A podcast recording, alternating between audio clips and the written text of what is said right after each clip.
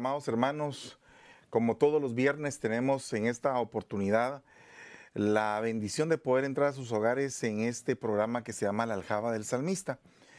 Eh, tengo eh, eh, ahora juntamente conmigo a un, a un trío de personas muy especiales que participan en el grupo de alabanza de, de la iglesia y queríamos tener una noche muy especial con ustedes para poder conversar principalmente porque sé que han habido algunas preguntas que se han quedado pues pendientes de resolver y por el otro lado también creemos que hay situaciones que nosotros tenemos que como salmistas poder enfrentar y que muchas veces no tenemos las respuestas adecuadas a esto y por eso es que estamos haciendo este programa.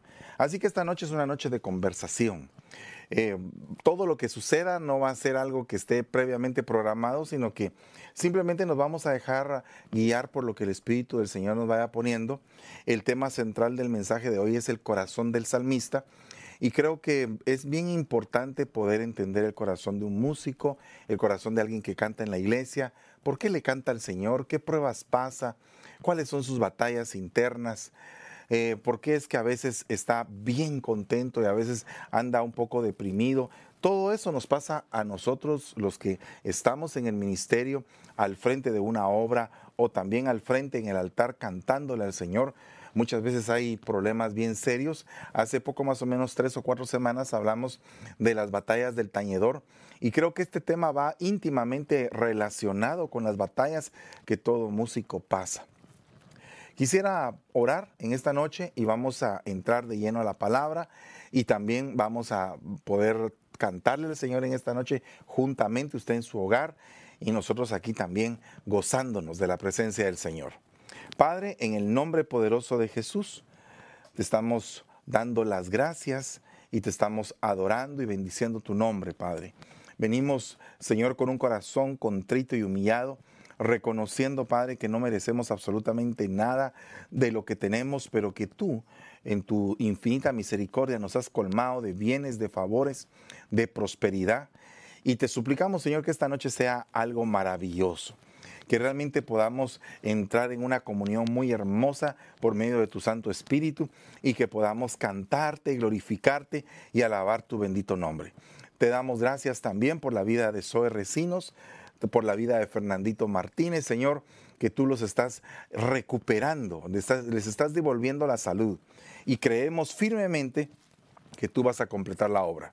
Te ruego en el nombre de Jesús que nos ayudes esta noche a poder impartir tu palabra con una unción apostólica, profética, evangelística, pastoral y magistral que nos pueda llevar al entendimiento, Padre, de todos los principios que rigen el movimiento musical y que también tenemos que saber distinguir entre lo precioso de lo vil para poder separar en nuestra mente lo que a ti te agrada.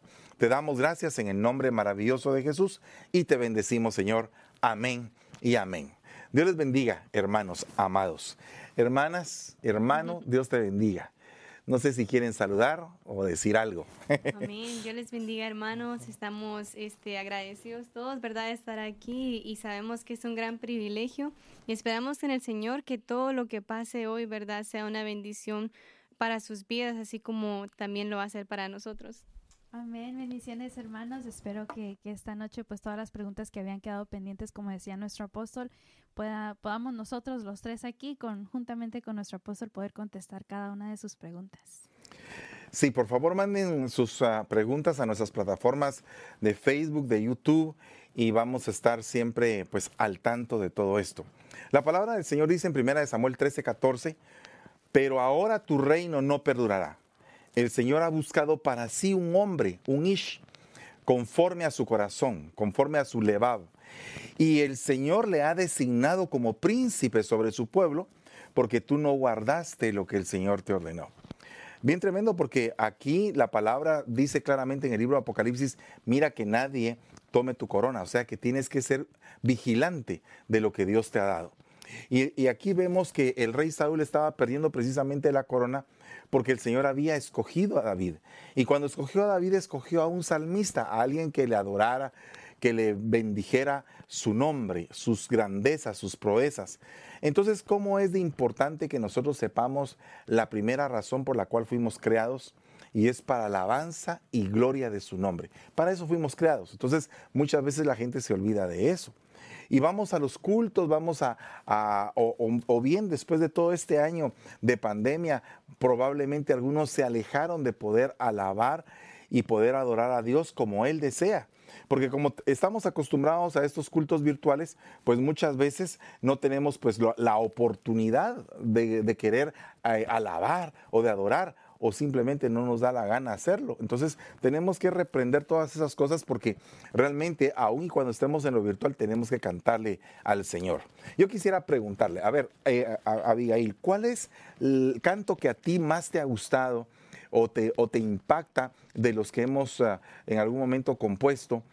¿Y, ah, ¿Y, por qué te impacta? ¿Por qué es que ese canto te quiebra tu corazón o te hace entrar a la presencia de Dios? Ah, bueno, pienso que uno de los cantos que más me ha impactado y pienso que es por lo que pasó por la pandemia es el que sacó Génesis de Jesús, tú eres mi paz. Eh, muchos, muchas personas en el, en el mundo, ¿verdad? Estuvieron pasando por pérdidas de trabajo, pérdidas de familia, eh, pérdida de salud, eh, pérdidas de ánimo. Muchos jóvenes, ¿verdad? A veces yo les texteaba, ¿cómo están? Y me decían, estoy triste, estoy, estoy mal. Y yo no sé, hubo un momento en mi vida donde yo decía, eh, esto no es de Dios sentirse así, ¿verdad? Porque como tú nos explicabas, ¿verdad? Que cuando el Señor eh, permitió que todo esto pasara, se abrió una iglesia en cada casa.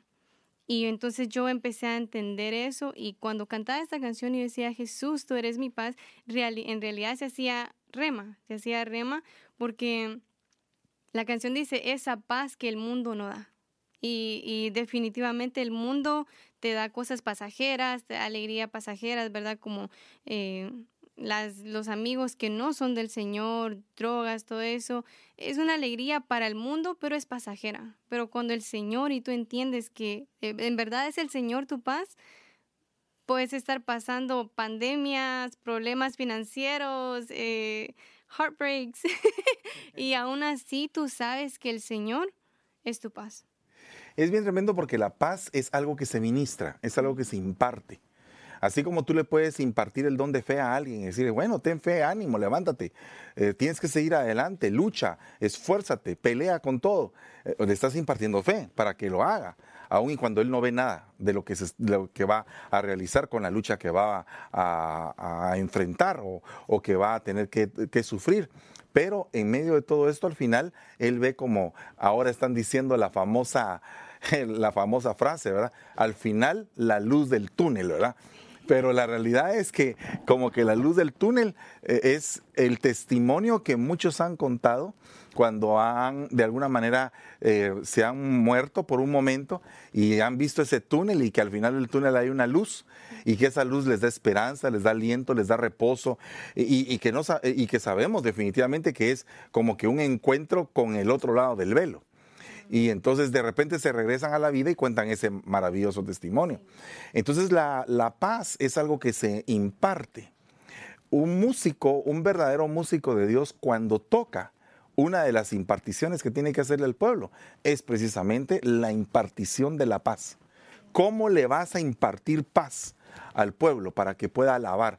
Mi pasos dejo y mi pasos doy, no la doy como el mundo la da. Entonces aquí hay un punto, que hay dos tipos de paz, dos tipos de corriente, una que viene de parte de Dios y una que viene de parte del mundo. ¿Cómo vamos a hacer para impartir la paz de Dios? No la podríamos impartir si no la sentimos y si no la vivimos. Ashley, ¿has tenido, que, eh, ¿has tenido en tu corazón el sentir en algún momento esa paz que solamente Dios te puede dar, no cualquier tipo de paz. Sí, definitivamente, como decía eh, Abigail, especialmente ahorita durante la pandemia, porque veíamos a muchos jóvenes lo que empezaron a hacer fue compartir lo que estaban haciendo durante la pandemia en todas las redes sociales y la mayoría solo estaban en sus casas, pero se veía de que estaban desesperados por salir, de que querían ir con los amigos para acá, para allá, estar haciendo cosas. Y entonces eh, viendo las historias de cada una de las personas me puse a analizar en mí misma y lo que yo estaba haciendo y qué forma es que yo me estaba conectando aún más con el Señor durante la pandemia. Y lo que vine a entender es de que aún en el tiempo de dificultad, especialmente eh, con muchas familias de que perdieron los trabajos, eh, muchos jóvenes de que ya no pudieron seguir yendo a la escuela, todo fue en el Internet. En ese momento lo único que se le podía pedir al Señor era que nos diera paz, que nos diera paz, que nos diera paciencia con las familias y entender de que, ok, ahora estoy en, el, en la misma casa con toda mi familia, no hay de otra que solo aguantarnos unos a los otros. Eh, miren, cada instrumento produce un determinado tipo de administración. Por ejemplo, el piano puede producir con algunas notas una esfera de paz, una esfera de gozo, una esfera de alegría, dependiendo de fe, dependiendo de la tonalidad con la que se toque. Pero imagínese usted una batería administrando paz.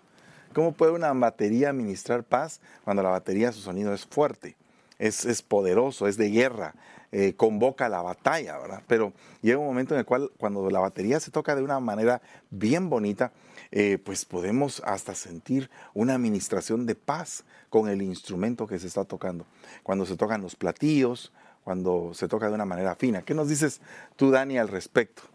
Ah, bueno, no tienes micrófono allá, allá arriba no tienes micrófono, pero ¿por, ¿por qué no puedes, eh, puedes tocar con la batería algo así como bien suavecito para que como que hubiera un ambiente de paz?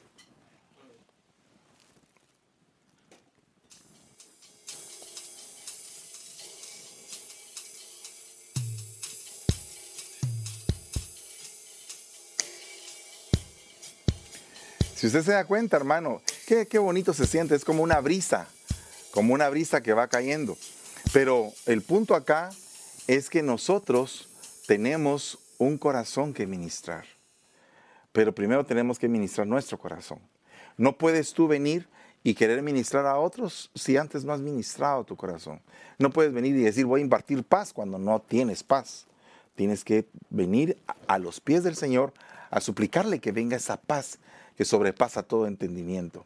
Esa palabra levav, que significa corazón, significa el órgano más interior. No se está refiriendo solamente al, al órgano en sí biológico, sino que se está refiriendo a tu entraña, a lo más profundo de tu ser. Cuando una persona dice, eh, cuando el Señor dice conforme a mi corazón, es conforme a mis entrañas, es conforme al interior mío. Así es como escogí a un hombre. Entonces, qué lindo es que tú seas calificado como ministro de alabanza para tener ese corazón. Esa palabra levav viene a entenderse como alma o ánimo o ardor o deseo o entendimiento. Entonces, cuando tú tienes un levav conforme al de Dios, tienes un ardor interno, algo que tú deseas con todo tu corazón servirle, adorarle, amarle, entregarte, consagrarte, negarte a ti mismo, pelear la buena batalla, porque las luchas siempre vienen, las pruebas están a la puerta, a la puerta tocando, o bien a veces se entran de abusivas y, quieren en algún momento tumbarlo a, uno o tumbar lo que Dios te ha entregado. Y, y la realidad es que ahí es donde tú pesas tu corazón. Acuérdate que el Señor pesa los corazones. Aquel rey le pesó su corazón y le fue hallado falto de peso. Esa palabra levab viene de otra palabra hebrea que se dice lavab, que significa transportar con amor, apresar el corazón, prender el corazón. Entonces, cuando tú transportas con amor, wow, qué tremendo. Por eso es que no cualquiera puede ser salmista un verdadero salmista. Puede ser un músico, puede ser que vaya a la iglesia a tocar, puede ser que esté pues como que siendo parte de un grupo de alabanza o de un gran ministerio, pero eso no es ser un salmista. Un salmista realmente es aquel que transporta con amor, o sea, que tiene un corazón dispuesto, un corazón que tiene apresado el Señor en su mano. Y otra cosa, un corazón prendido por el poder del Espíritu Santo, una llama que tienen el corazón. Hace poco Ashley me mandó un, mensaje y me dijo que había hecho una, un canto, un canto, una primicia. ¿Y qué estabas sintiendo? No quiero que lo cantes, pero ¿por qué? Pero, ¿qué estabas sintiendo en ese momento cuando hiciste ese canto? Eh, bueno, me sorprendí cuando recibí el canto porque estaba en camino a mi casa del trabajo y no tenía nada, nada de música en el carro y de la nada empezó una melodía en mi mente. y poco a poco el Señor me fue dando las letras mientras estaba manejando y se me hizo interesante porque la canción habla de la venida del Señor.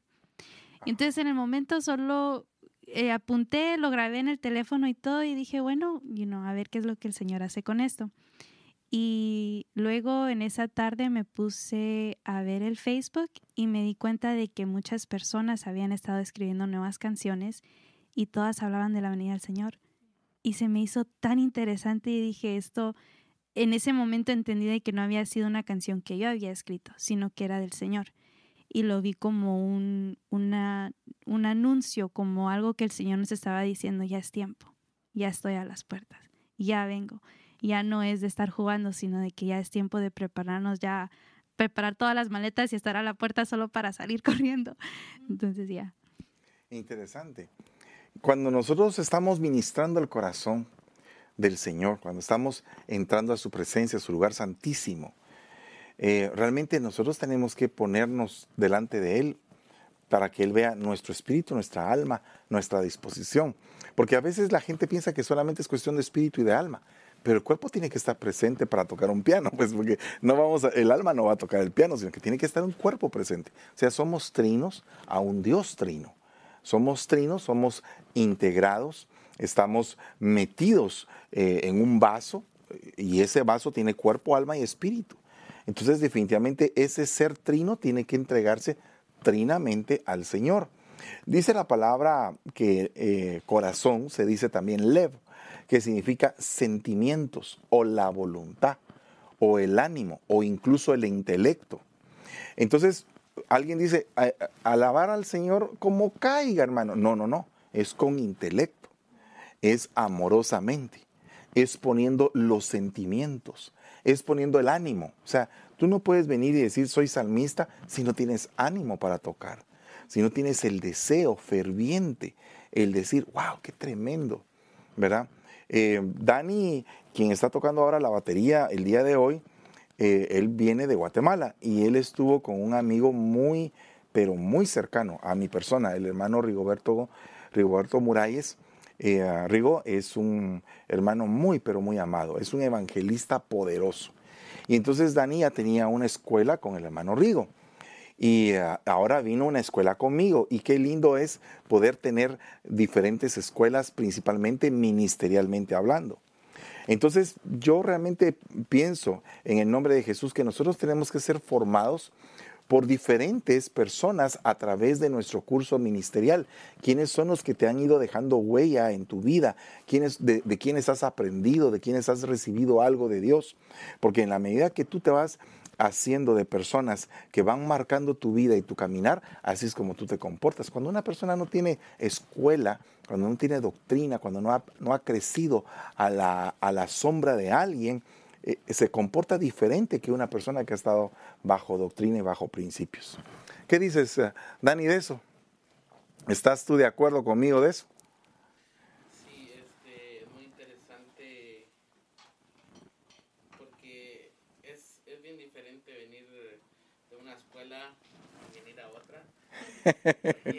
pues uno está, cuando uno, por ejemplo, yo crecí de los seis años ahí con, el pastor Rigo y entonces ya estaba bien acostumbrado pues a nuestra iglesia y todo y ya cuando me moví para acá fue tuve que salir de esa zona de como de confort y empezar a aprender otra vez cómo porque es se, el, el, se ministran ambientes, ¿verdad? Entonces el ambiente tuve que aprenderlo también a cómo se manejaba aquí la gloria de Dios, pues.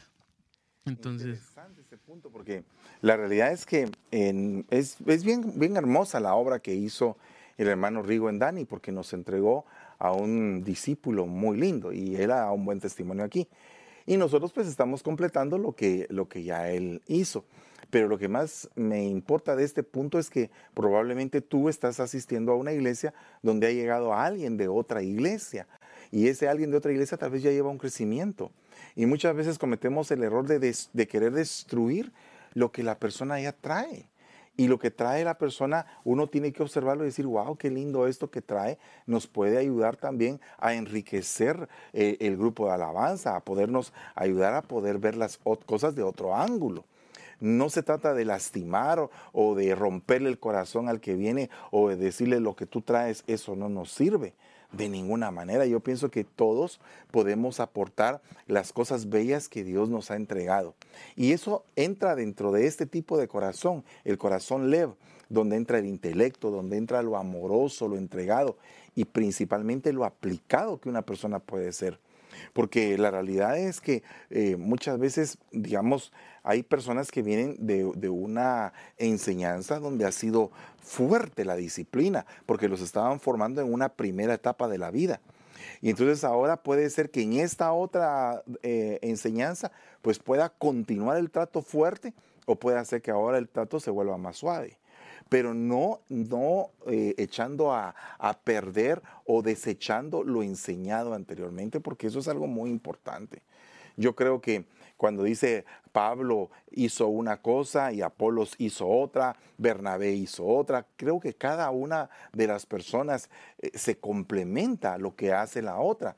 Entonces nosotros vamos formando, formando eh, siervos de Dios, eh, siervas que más adelante van a ir probablemente a ser esposas de pastores o tal vez esposas de salmistas y tenemos que prepararlas para eso y también a los hermanos para ser salmistas. Entonces todo esto conlleva a que tenemos que saber quién es quién. Por eso es que dice, y respondió uno de los mancebos y dijo, he aquí he visto a un hijo de Isaí, el de Belén, que sabe tocar, poderoso, valiente, un hombre de guerra, prudente en su hablar, hombre bien parecido y el Señor está con él. No ese es el punto, lo que importa aquí es la recomendación del mancebo.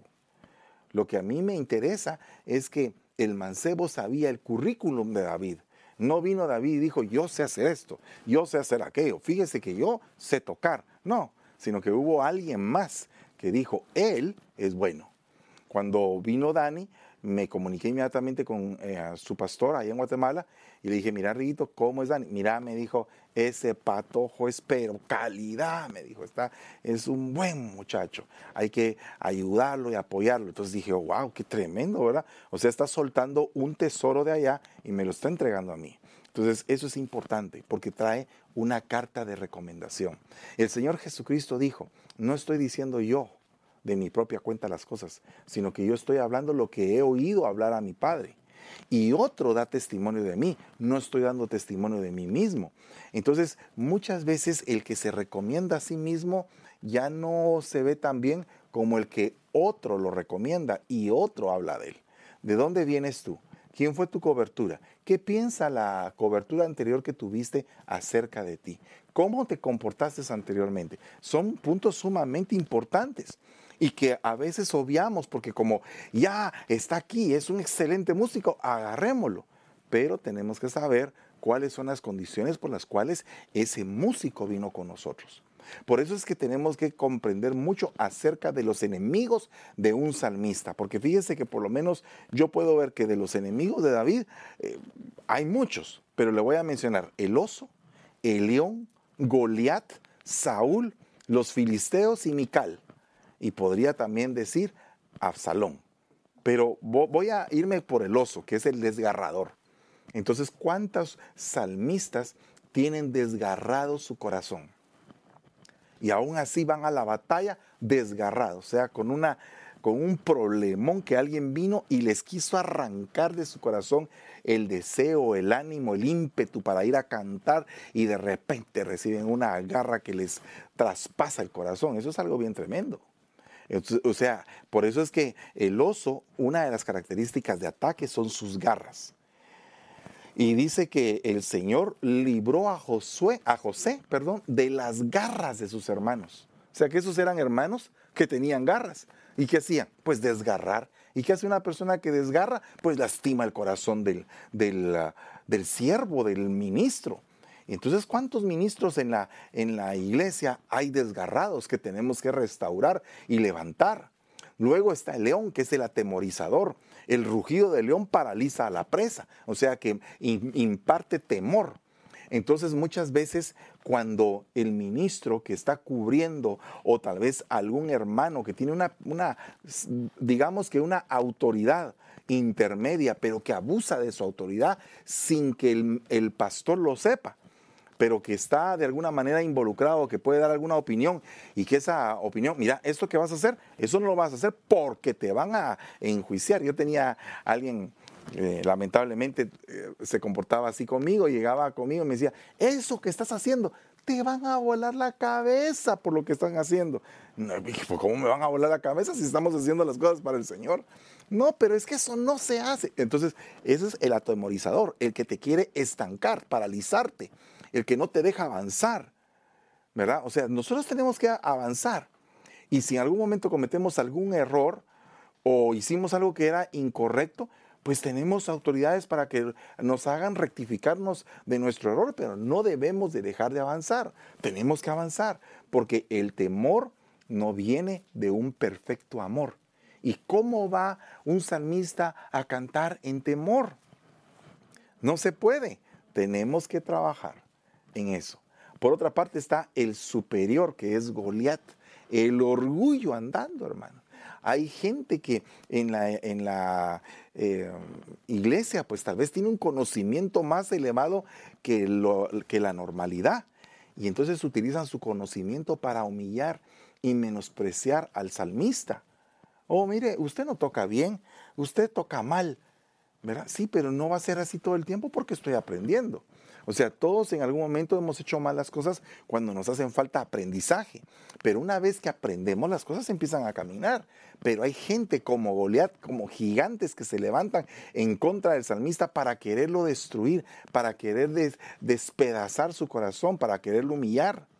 Fíjense que es bien tremendo porque dice que Goliat vio lo hermoso que era David. Y eso le, como que le fastidió. Como dijo, ¿cómo es posible que este que es bien hermoso y con su palito ahí y su onda viene aquí a como a quererme amedrentar a mí? O sea, él no se dio cuenta de que ese, ese jovenzuelo llevaba el poder de Dios. Entonces muchas veces los gigantes se levantan en la iglesia para poder destruir a los jovenzuelos que tienen el poder de Dios y los quieren matar antes de que salgan a la palestra, porque saben que si salen a la palestra van a tumbar no solamente un gigante. Imagínese David, empezó con uno, pero mire después cómo terminó la carrera, derribando a cuanto se ponía enfrente. O sea, era una máquina en la guerra, era un hombre poderoso en la guerra. De ahí está Saúl, que es el humillador. Ese es otro problema. Hay gente que humilla a la gente, hay gente que ve con desagrado las cosas que se hacen. Entonces no podemos estar humillando a la gente. Tenemos que trabajar en nuestro corazón, en nuestra vida, para poder exaltar lo que la gente hace. Qué bonito es venir y decirle a una, a una persona, qué bueno lo que hiciste, entrale, seguí adelante. Eso es algo maravilloso. Y de ahí están los, los filisteos, el usurpador, esa es otra potestad, ¿verdad? El usurpador, el que, el que quiere usurpar el lugar que te toca. Es bien tremendo porque eh, muchas personas eh, quieren de alguna manera ver cómo te quitan del privilegio o de la posición en la que estás. Eso es, eso es terrible. Y por último está Mical, que es el burlador, el que se burla de tus dones, ¿verdad? Eh, tienes un don para cantar, tienes un don para adorar, se quiere burlar y quiere menospreciar ese don que tú tienes. Entonces, esos son básicamente los enemigos del salmista. Me faltó Absalón, que es el que se levanta y que quiere básicamente matarte, ¿verdad? Pero el problema de Absalón es que es un hijo, es alguien que tal vez tú le enseñaste. Cuando vino a la iglesia, venía bien sencillo, bien humilde, le dices la oportunidad y entonces le enseñaste y se toca así. En eso él vio o ella vio en el YouTube eh, eh, técnicas para tocar mejor y después contrató un su, un su maestro y cuando sintió tocaba mejor que el que le había enseñado. Entonces ahora se levanta en contra de aquel que le enseñó, que le abrió las puertas. ¿Verdad? Eso es algo bien, bien terrible, hermanos. ¿Qué dicen ustedes de eso? Que ya hablé yo demasiado en esta noche.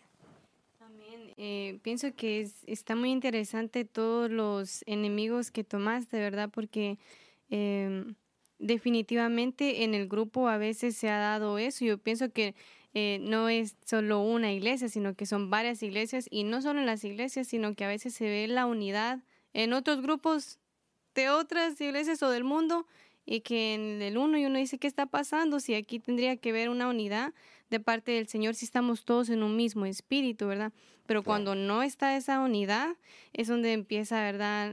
Eh, eso de que se humillan unos con otros, qué feo tocaste hoy. Así me han dicho a mí a veces, qué feo tocaste hoy o, pues chicas, me quedo...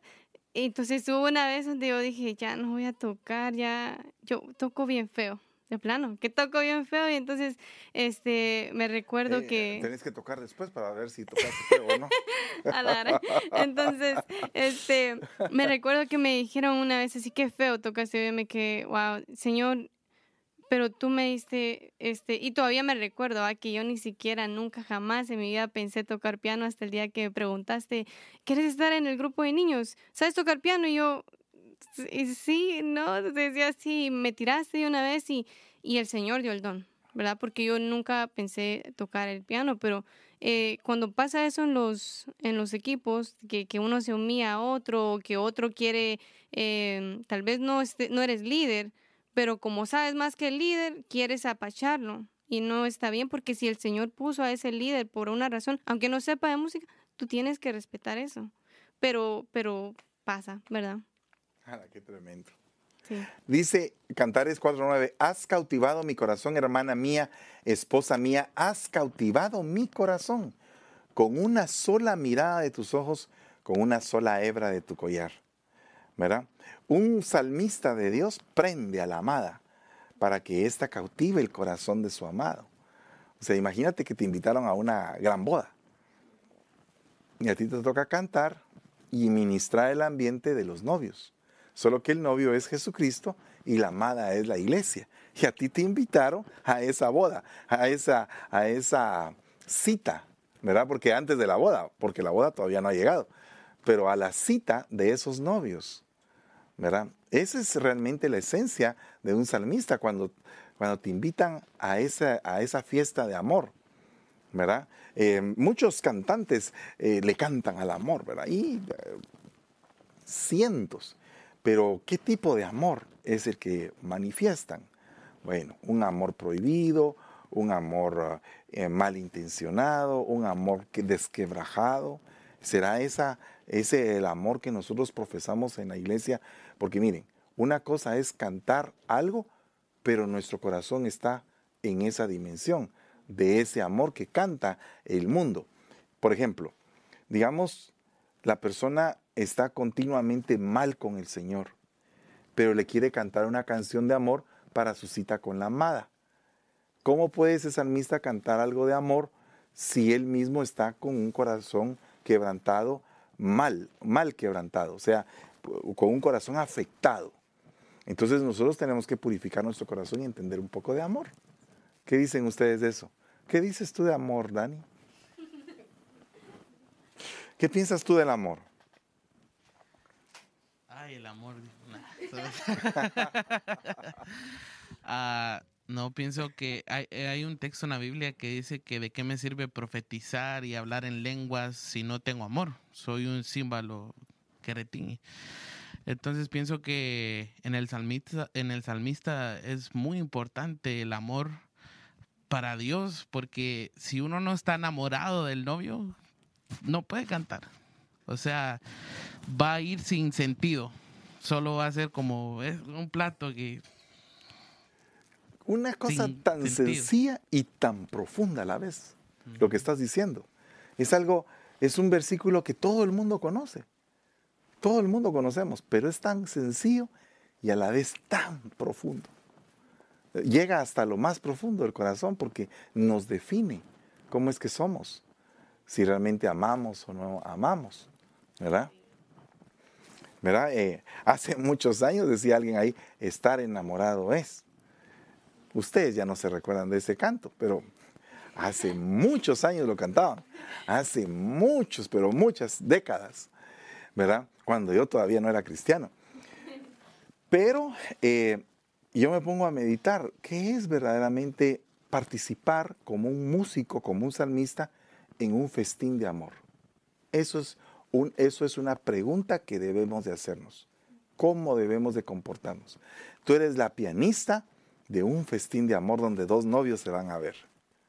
¿Cómo vas a hacer para que el calor se prenda de una manera tan tremenda entre esos dos que se están amando? Esa es tu función, hacer que la fiesta sea más romántica, sea más sublime, sea más entera, más entregada. Entonces dice Primera de Samuel 16, 7. Pero el Señor le dijo a Samuel, Eliab es alto y apuesto, pero no te fijes en eso. Dios no se fija en las cualidades de la gente. La gente solo presta atención al aspecto de las personas, pero el Señor ve su corazón. Tan sencillo y tan profundo a la vez, ¿verdad? Porque fíjense que dice, pero el Señor ve su corazón. Samuel tomó el cuerno de aceite y derramó el aceite sobre el hijo menor de Isaí, frente a sus hermanos. El Espíritu del Señor vino con poder sobre David y desde ese día estuvo el Espíritu con él. Luego Samuel regresó a Ramá. Entonces acá vemos cómo es que muchas personas se dejan guiar por la apariencia. ¿Verdad? Muchas. Un montón. ¿Verdad? Por ejemplo, Puede ser que en la iglesia haya un músico muy talentoso, muy fuerte, pero uno tiene que pesar su corazón. ¿Verdad? Por ejemplo, yo sé que el día de hoy Jorgito anda en Nueva Jersey, pero Jorgito podrá tener sus defectos como todos los tenemos, pero es un hombre que tiene pesado su corazón. Por lo menos con mi persona tiene pesado su corazón. Es una persona que continuamente muestra su corazón, no, no, no se ve algo detrás de eso. Y eso es algo muy importante, porque cuando tú ves la transparencia de alguien, tú valoras esa transparencia. Entonces, no con esto significa que uno tiene que desechar a todo el mundo o de decir usted no participa, usted no participa porque yo soy el que mido los corazones, no. Sino que lo que tú tienes que hacer es convocar y dejar que cada quien vaya mostrando lo que realmente tiene y uno corrigiendo las cosas que no están bien. Pero acá Samuel iba a ir a ungir y dijo, este, este está alto igual que Saúl. Está hermoso igual que Saúl. Este es el mero, mero. Y no, no, no, no, no, no te fijes así porque eso no está bien. Y eso que era profeta de Dios. Entonces nosotros tenemos que ser cuidadosos de eso. ¿Qué dice Ashley al respecto? Eh, algo que me puse a pensar ahorita de lo que usted estaba platicando es de que hay que ver primordialmente el corazón de uno, definitivamente, porque hay mucha gente de que aunque tenga el talento, no tiene el deseo de estar ahí. Entonces está tocando, pero como usted decía, no está tocando con el corazón, no está tocando con amor. Entonces al final del día eh, no es una ofrenda grata al Señor sino que hasta podría ser una ofrenda manchada, especialmente si la persona no está bien con, con, el Señor, como usted estaba diciendo. Entonces, primordialmente es ver el corazón de uno y de ahí ver otra vez, si tienen cosas que ellos tienen que arreglar, entonces ayudarlos a ellos para mejorar, porque entonces es dar la mía extra, es eh, doble la porción, por decirlo así. Entonces, no solo es la intención y el querer como el hacer, sino también ayudarlos a ellos para seguir creciendo y poder mejorar. Ese es un punto muy clave, la ofrenda. Ese es un, ese es un punto muy clave porque no puede haber ofrenda eh, sin sacrificio. Tiene que haber sacrificio y ofrenda. ¿Verdad? ¿Alguna vez les ha costado dar una ofrenda? Sinceramente. Así que saben que no tienen, no tienen para dar, pero dan hasta de lo, de lo menos que ya, casi no tienen entre la bolsa y dice, el Señor me está poniendo que tengo que dar esto, ¿verdad? Y, pero me voy a quedar sin nada, no voy a comer ahí afuera o algo. Y de repente dices, pero tú me lo estás pidiendo y lo das. Y después alguien te invita. ¿No les ha pasado alguna vez eso? ¿Alguien me puede contar alguna experiencia de eso? Ah, sí, creo que, bueno, el Señor me prueba constantemente en eso. uh, una de las experiencias que me recuerdo fue que uh, venía en el carro y vi a un homeless. Y yo traía 20 dólares, eso era lo que tenía para, para terminar el día y para comprar mi cena y comprar algo para el desayuno del otro día. Y entonces bueno, me, hay que darlo. Y dije yo, ah, pero me pasé.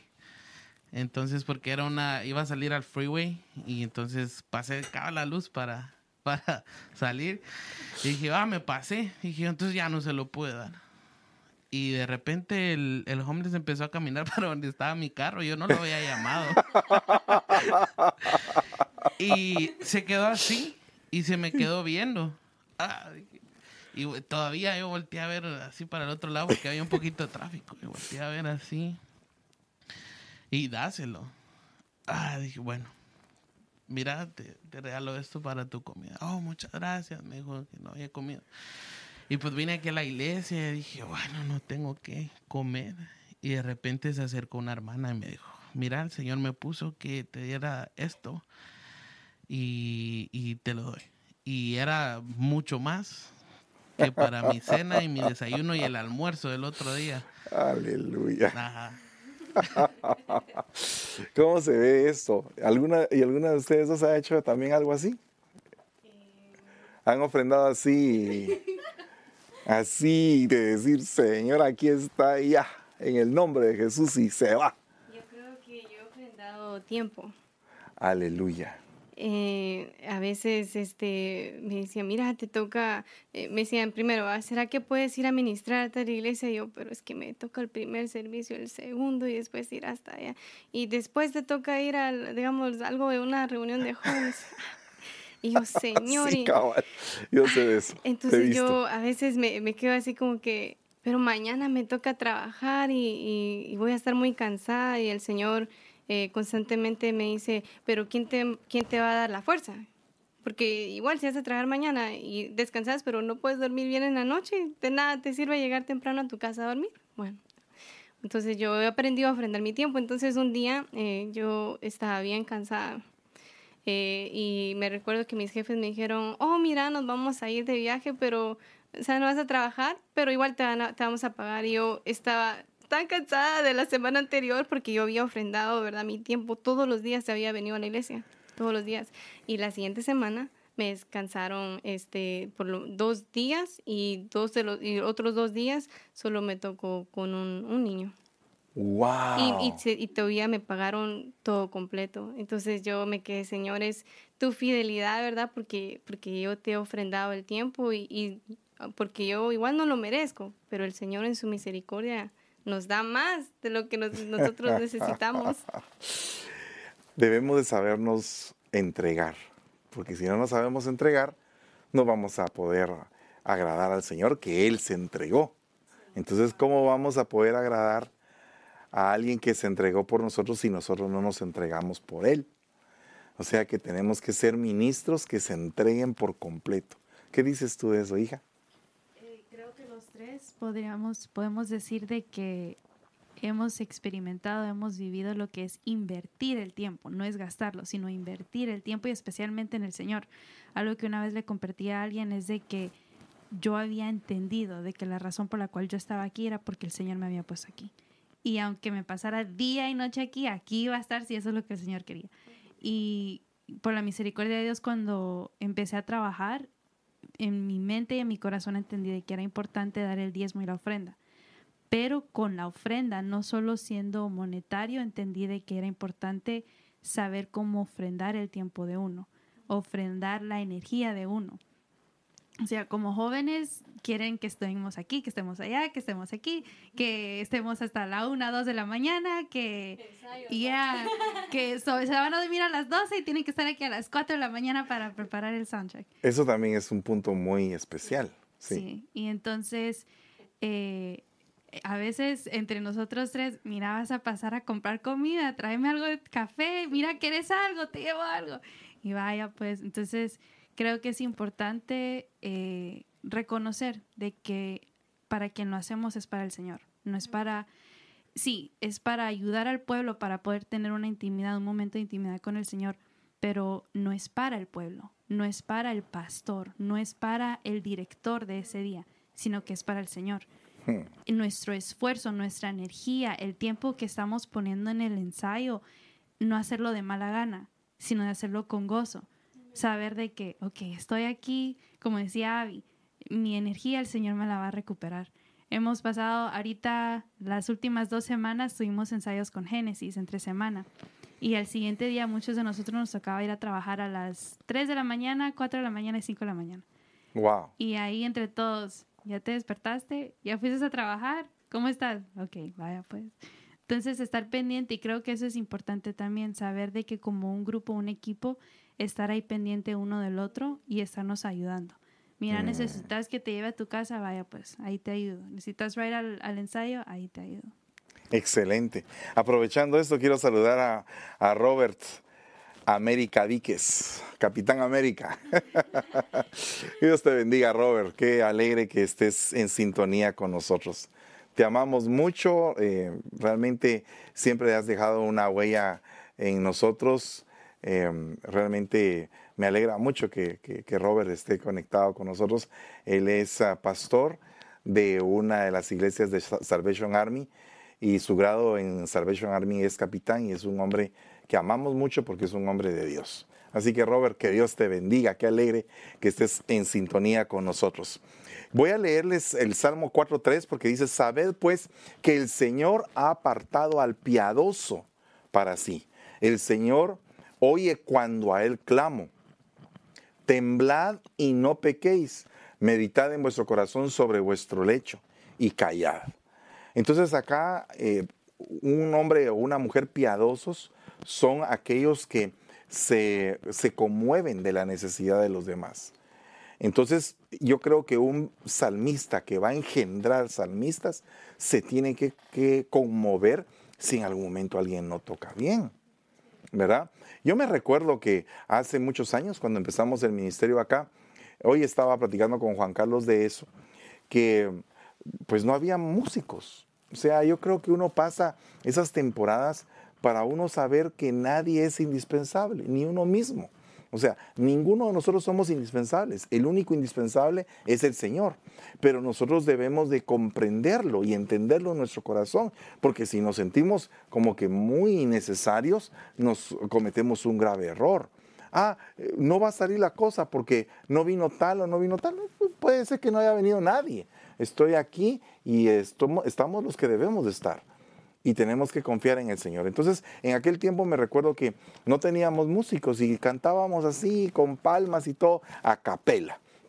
Creo que el mejor instrumento es la garganta, Eh, pero eso es una cosa particular, ¿verdad? Eso es algo que creo en mi corazón.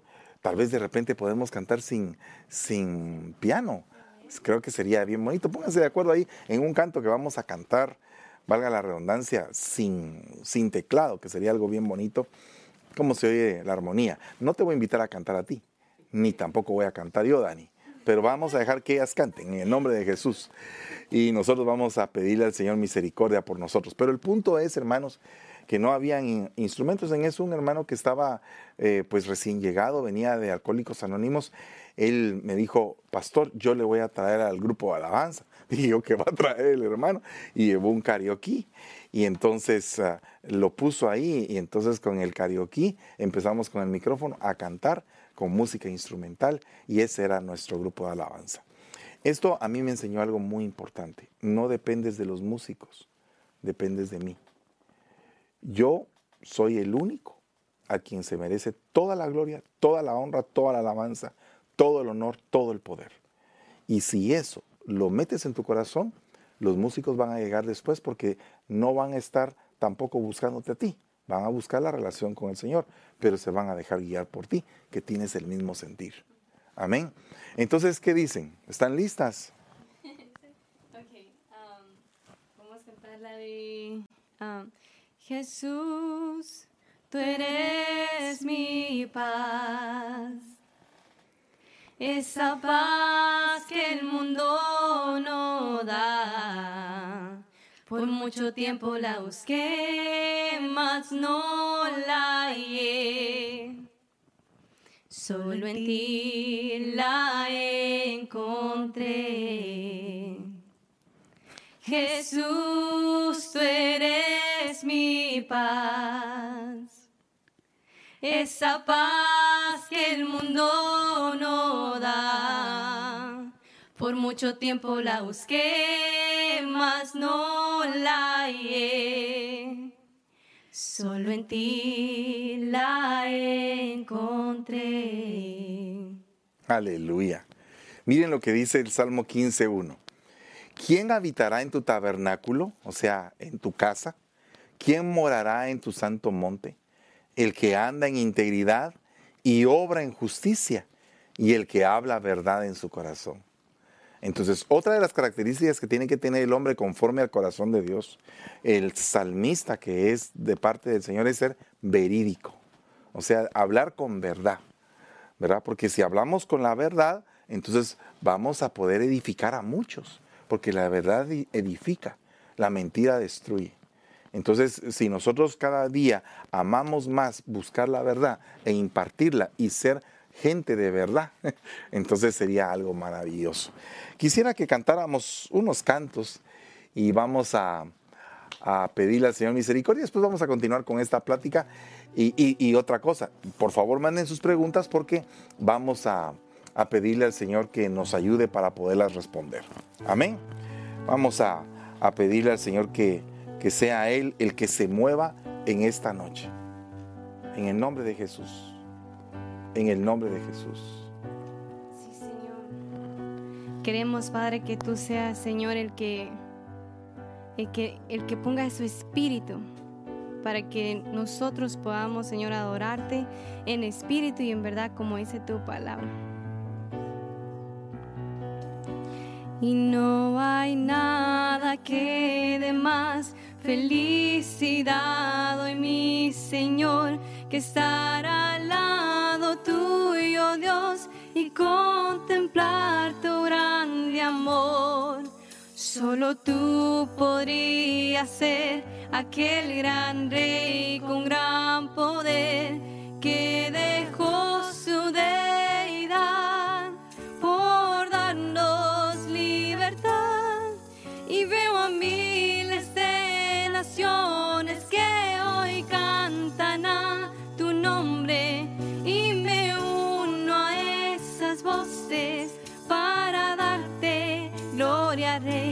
y cantan santo, santo, santo, santo. Y dicen santo, santo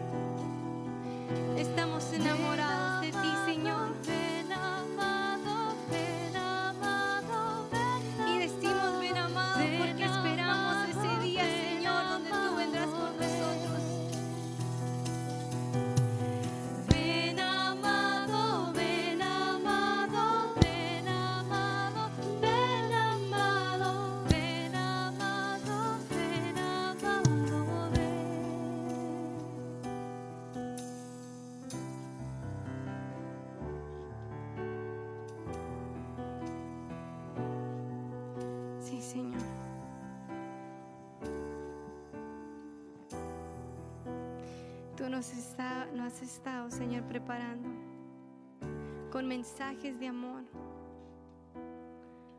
con mensajes de tu venida, con señales, Señor, de que tú ya vienes pronto por tu amada.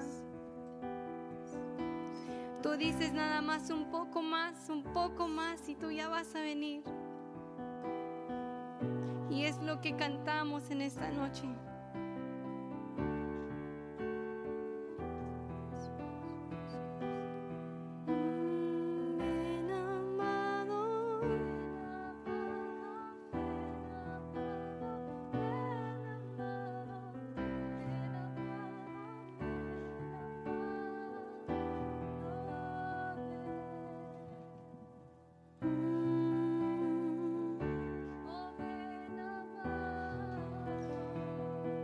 esperamos, Señor.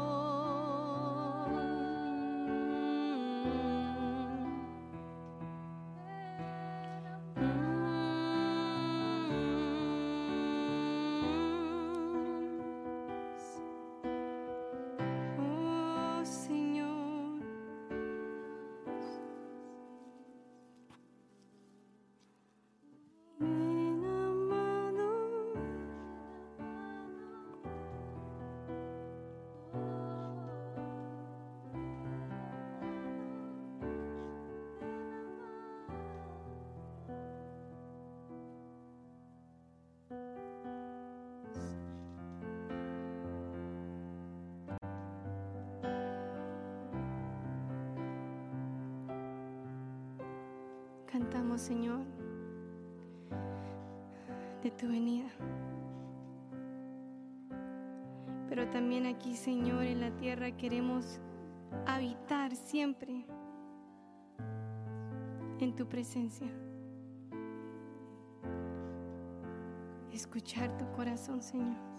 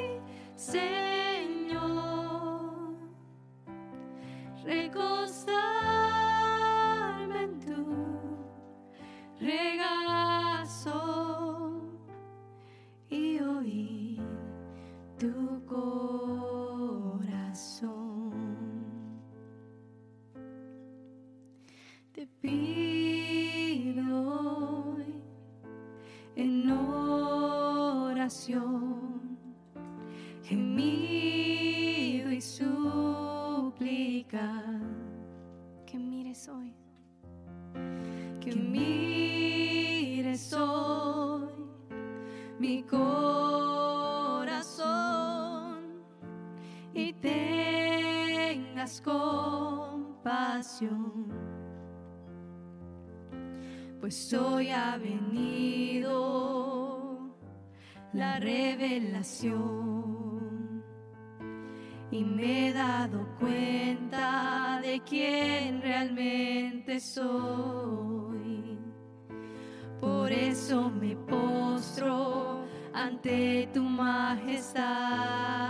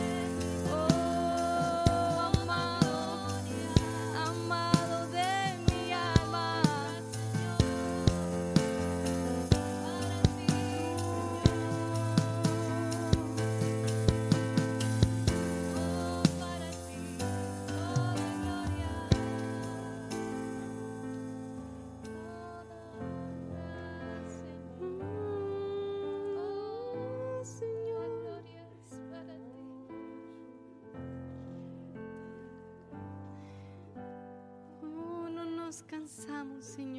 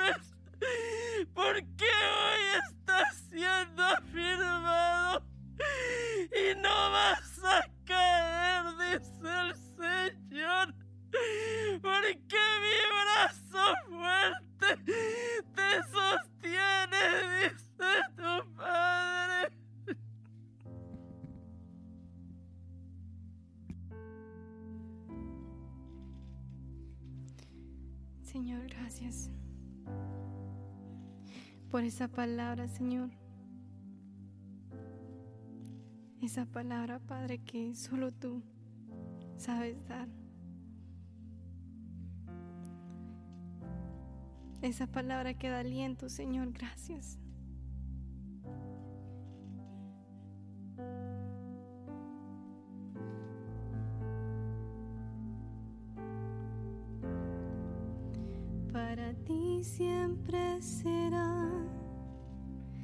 Para ti siempre será, para ti siempre será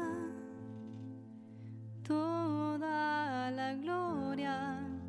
Para ti siempre será, para ti siempre será, para ti siempre será toda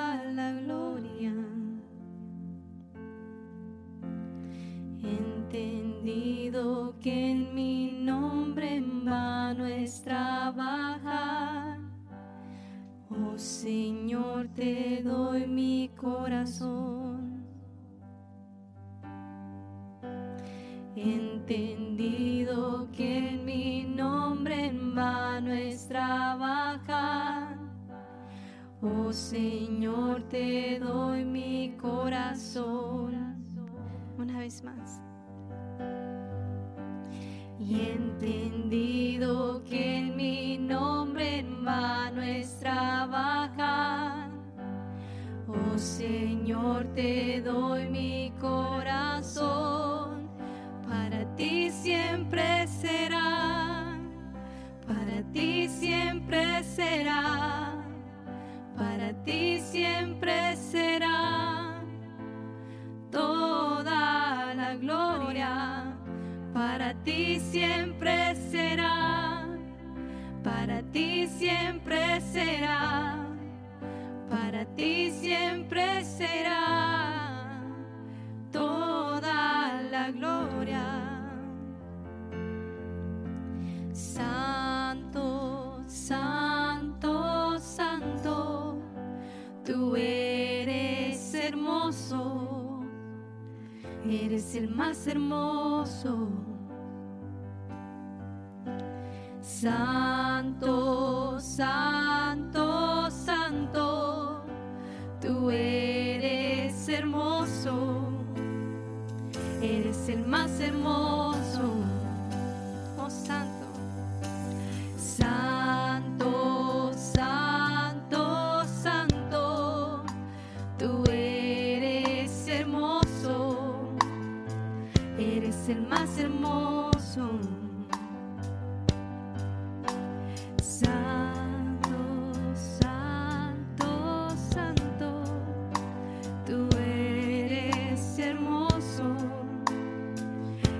Eres el más hermoso, eres el más hermoso, eres el más hermoso. Mm. Eres el más hermoso.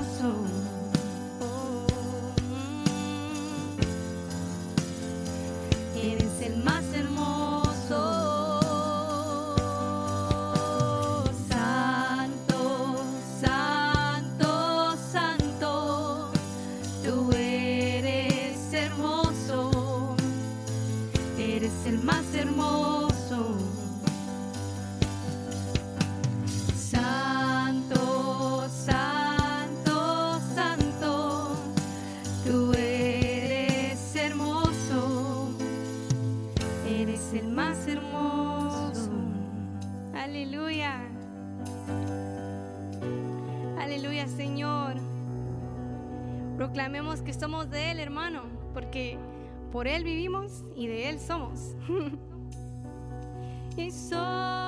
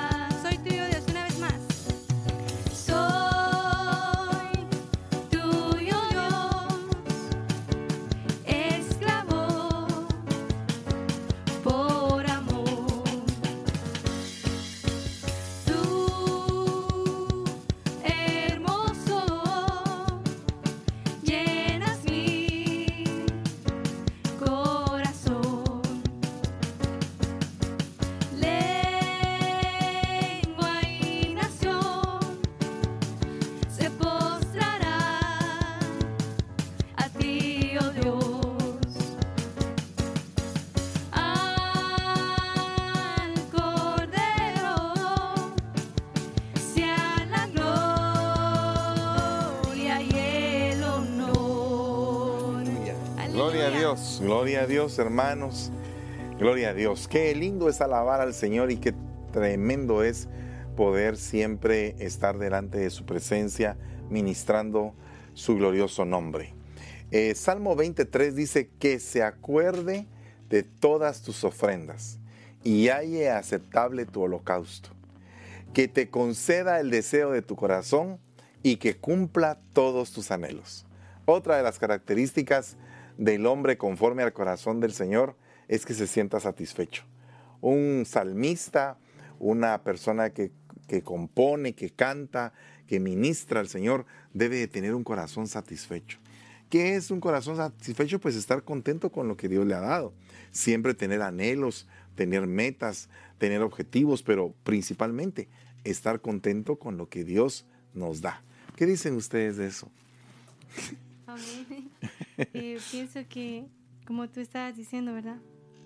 Cuando tenemos un corazón satisfecho, eh, cuando, aunque vengan tribulaciones, batallas, pero si en el Señor estamos, estamos llenos, satisfechos, llenos, este, todo, todo sale bien.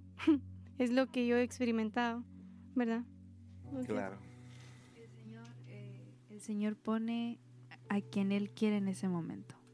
Y eso es algo que, creo que a muchos nos ha costado poder entender, de que el Señor va a poner a aquellos que Él quiere escuchar.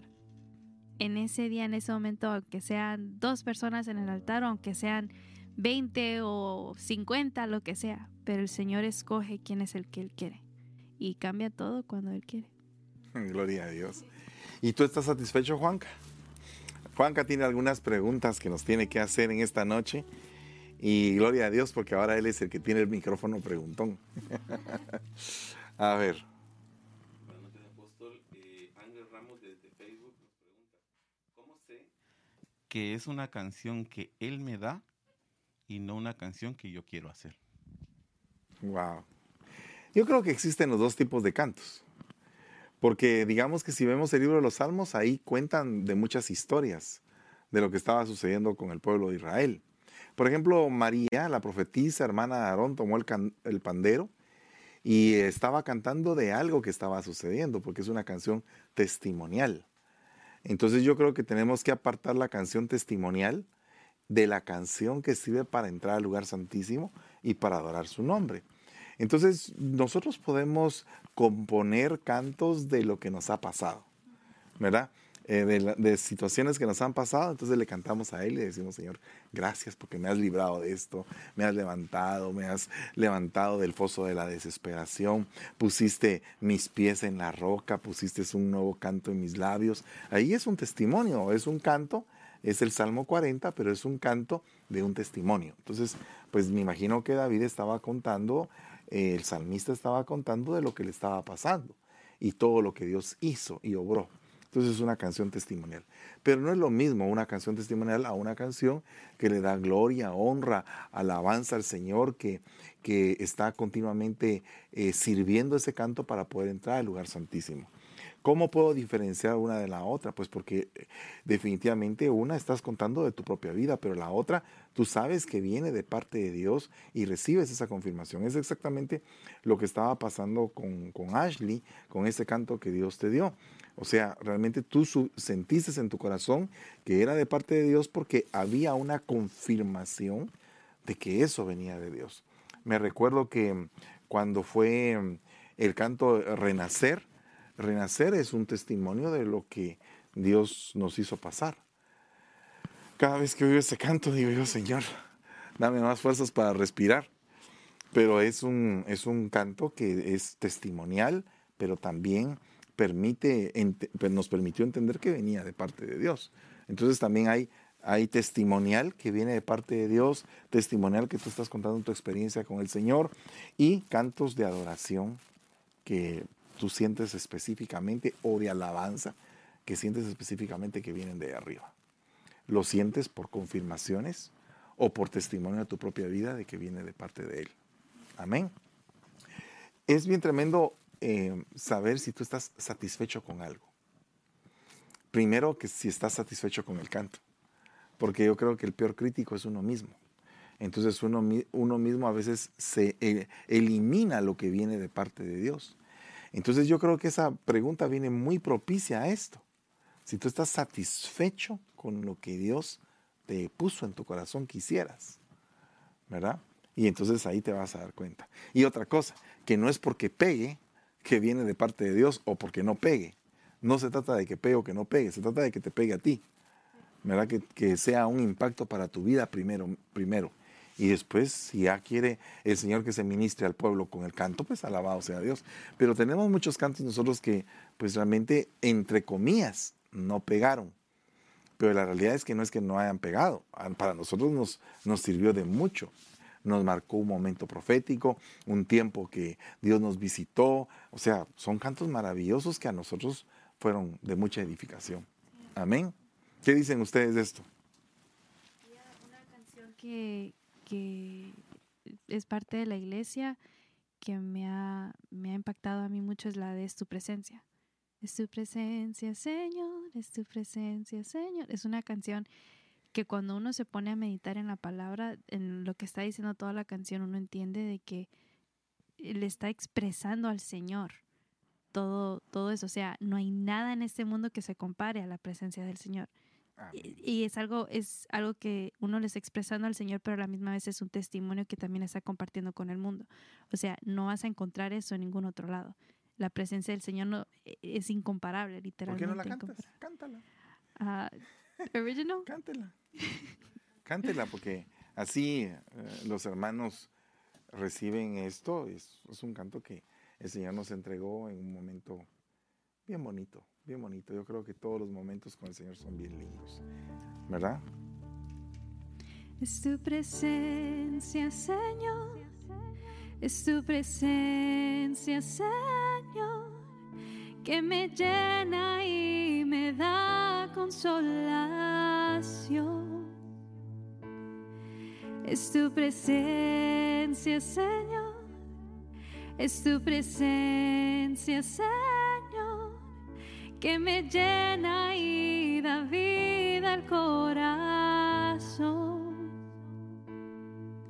Más que todo lo que tengo, más que todo lo que soy, más que todo lo que existe, tu presencia es lo mejor. Más que todo lo que tengo, más que todo soy, más que todo lo que existe, tu presencia es lo mejor. Dice el Salmo 24.3, ¿quién subirá al monte del Señor? ¿Y quién podrá estar en su lugar santo? El de manos limpias y corazón puro, el que no ha alzado su alma a la falsedad, ni ha jurado con engaño. O sea, hay como que un requisito para entrar en la presencia del Señor, y es pureza. Y definitivamente si somos salmistas, tenemos que limpiar nuestro corazón día a día. La misma Biblia habla de que la limpieza es un ciclo. El que se considere limpio, límpiese más. O sea que es un ciclo de limpieza. Entonces, en la medida que nosotros nos vamos limpiando, nos vamos purificando. Y entonces definitivamente el Señor va a aceptar nuestro sacrificio, nuestra ofrenda, nuestro alabar, nuestro adorar hacia Él. Entonces, definitivamente yo creo que la pureza juega un papel muy importante dentro de las características que tiene que ser un dulce cantor, un, un hombre, una mujer que quieran realmente con su vida honrar y bendecir al Señor. Por otra parte dice, amad al Señor todos sus santos. El Señor preserva a los fieles y retribuye plenamente a los que obran con soberbia. Esforzaos y aliéntese vuestro corazón, todos vosotros que esperáis en el Señor, que tenemos la paciencia de esperar, cuando la respuesta de Dios todavía no llega, cuando la respuesta de Dios tarda según nosotros, pero Él va a responder en el debido tiempo. Pero según nosotros, eh, el Señor está tardando. Señor, ¿por qué no contestas? ¿Verdad? ¿Habrá alguna petición que ustedes hayan tenido por muchos años y que no han visto todavía la respuesta hasta el día de hoy y que están esperando en que venga una respuesta de parte de Dios, excepto casarse, pero de ahí lo demás, eh, no sé si ustedes tienen alguna petición así, así poderosa.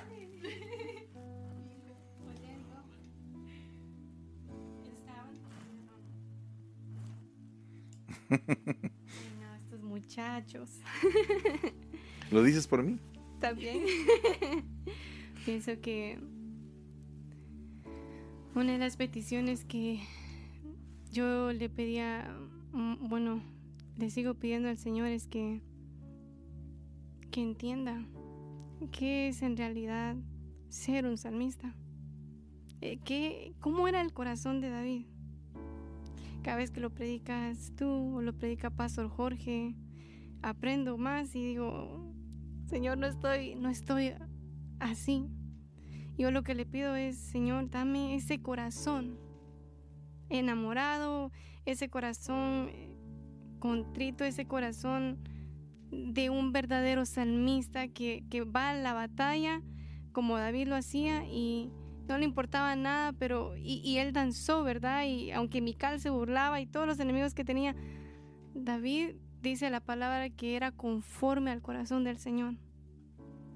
Yo le pido, papito, que yo sea conforme a tu corazón. Y vas viendo la evolución en tu vida poco a poco. Sí. ¿Algo que has tenido que esperar, Dani? Mucho tiempo.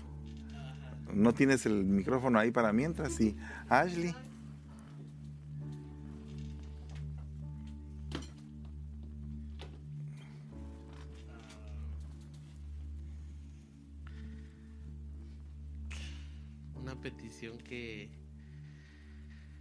Que le ha pedido al Señor desde pequeño es poder tener un, un avivamiento. Ah, desde pequeño me recuerdo que escuché un testimonio de Gigi Ávila, que él estuvo un tiempo en su cuarto y se lo llevaron. Y pasó no sé cuántos días ahí y él estaba con el Señor. Y entonces me recuerdo, cada vez que me recuerdo, digo, Señor, regálame un avivamiento y un encuentro así contigo, eh, en el que yo me pueda quedar ahí y no importen las horas, no importen los días, yo est- estar ahí.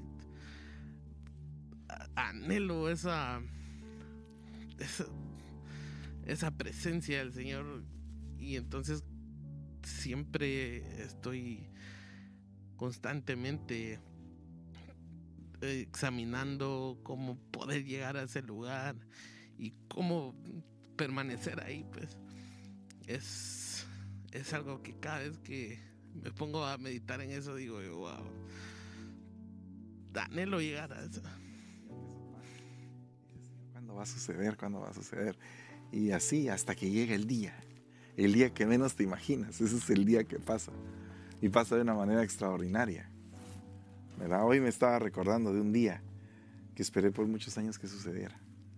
Hoy, hace un momentito, hace menos de dos horas, estábamos pensando, estaba comiendo y en eso me di cuenta de un día ahí que tenía muchos años de estar clamando por ese día.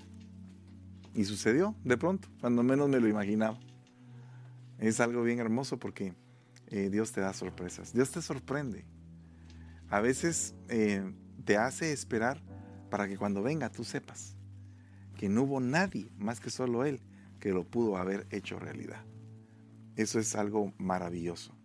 No sé si eh, cuando pone el Señor la firma en tu vida, y dice, esta es mi firma, voy a, voy a firmar en tu corazón este día. Y te quedas, dices, Señor, pero todo lo que pasó para poder llegar a este momento, cuántas profecías, cuántas confirmaciones, cuántas veces me hablaste en la palabra, cuántas veces me diste señales y tú estás esperando y esperando y esperando. Y entonces se cumple aquel preciso salmo que dice, pacientemente esperé a Jehová.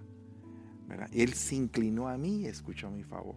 Entonces, pacientemente, pacientemente, ¿verdad? Ustedes tienen paciencia. Yo no tengo paciencia en algunas cosas y en otras creo que he alcanzado paciencia, pero mm, la paciencia es algo que se va forjando, que es como un vino que se va añejando con el tiempo, que va agarrando el sabor, pero el que tiene que agarrar, el sabor perfecto. Entonces, de igual manera, yo creo que una persona que ha tenido paciencia es una persona añejada, es una persona madura, que sabe esperar, que no, se, que no está siendo guiada solamente por emociones, sino que sabe esperar el tiempo de Dios, el Espíritu, cuando la toma, cuando, cuando eh, le muestra las señales. Me recuerdo el día que fui llamado a, tiempo completo y el Señor me, me dijo en mi corazón, mira, mira, voltea, mira el nombre del lugar donde estás trabajando, porque es la última vez que vas a trabajar para alguien aquí en la tierra. Vas a trabajar para mí. Y fue la última vez. Y ya no más. Esto para mí representa algo muy importante porque supe esperar el tiempo, pero también tenía anhelo y tenía el deseo con todo mi corazón de servirle. Entonces, qué lindo es cuando un salmista se quiere tirar el tiempo completo y dice, Señor, te quiero servir, quiero ofrendar mis dones, mis virtudes, todo lo que me has dado es, es tuyo, es para ti. Qué, qué precioso es eso, eso es algo maravilloso. Cuando llega ese día las cosas le cambian a uno totalmente.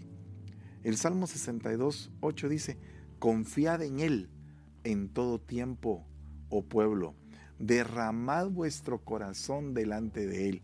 Dios es nuestro refugio. Hoy es un día para que tú derrames tu corazón delante del Señor. Para que habites confiando en Él. Para que deposites tu confianza y digas, Señor, si yo estoy confiando en ti, no estoy confiando en ningún hombre. Los hombres quedan mal, fracasan, mienten, hacen un montón de cosas, pero yo estoy confiando en ti, en que tú nunca me has fallado, nunca me has quedado mal, al contrario, me exhortas, me disciplinas con amor, me hablas a mi corazón, me transformas, haces de mí una persona nueva cada día, mejor, me vas mejorando vas haciendo que yo vaya rompiendo con mis viejas eh, mañas, mis viejos hábitos y ahora estoy entrando en un, en un sistema diferente, en un sistema divino. Y entonces eso es algo maravilloso que le pase a un salmista. ¿Qué dices? ¿Qué dicen ustedes? Te toca a ti.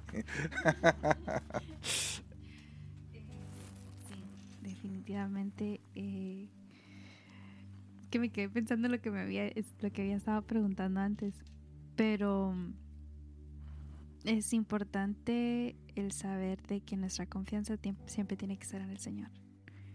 Siempre, en cada momento. En los momentos de felicidad, en los momentos de tristeza. Saber de que el Señor es el que está en control de todo. Estar confiando en Él. em, saber de que Él está en control de toda la situación, de que no hay nada que esté sucediendo en la vida donde Él no sepa qué está pasando. Puede ser aquí, puede ser en China, puede ser en Guatemala, donde sea, pero Él siempre está en control. Entonces siempre saber de que,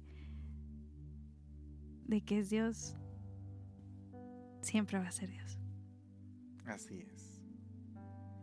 siempre va a ser. Eso, es- eso suena a un canto muy bonito. Dios siempre es Dios. Dios siempre es Dios. ¿Verdad? Y no hay nadie como Él. Tú tienes otra pregunta. Sí, amén. Eh, desde Facebook nos preguntan, ¿deben los padres obligar a los hijos a pertenecer al grupo de alabanza cuando a ellos no les gusta? Wow, es una pregunta muy fuerte. Yo creo que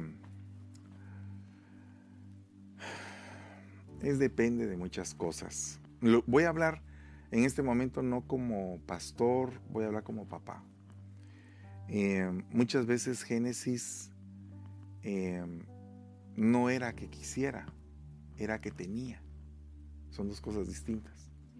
No es, papi, yo quiero cantar, no, es tienes que cantar, porque no hay nadie más que cante.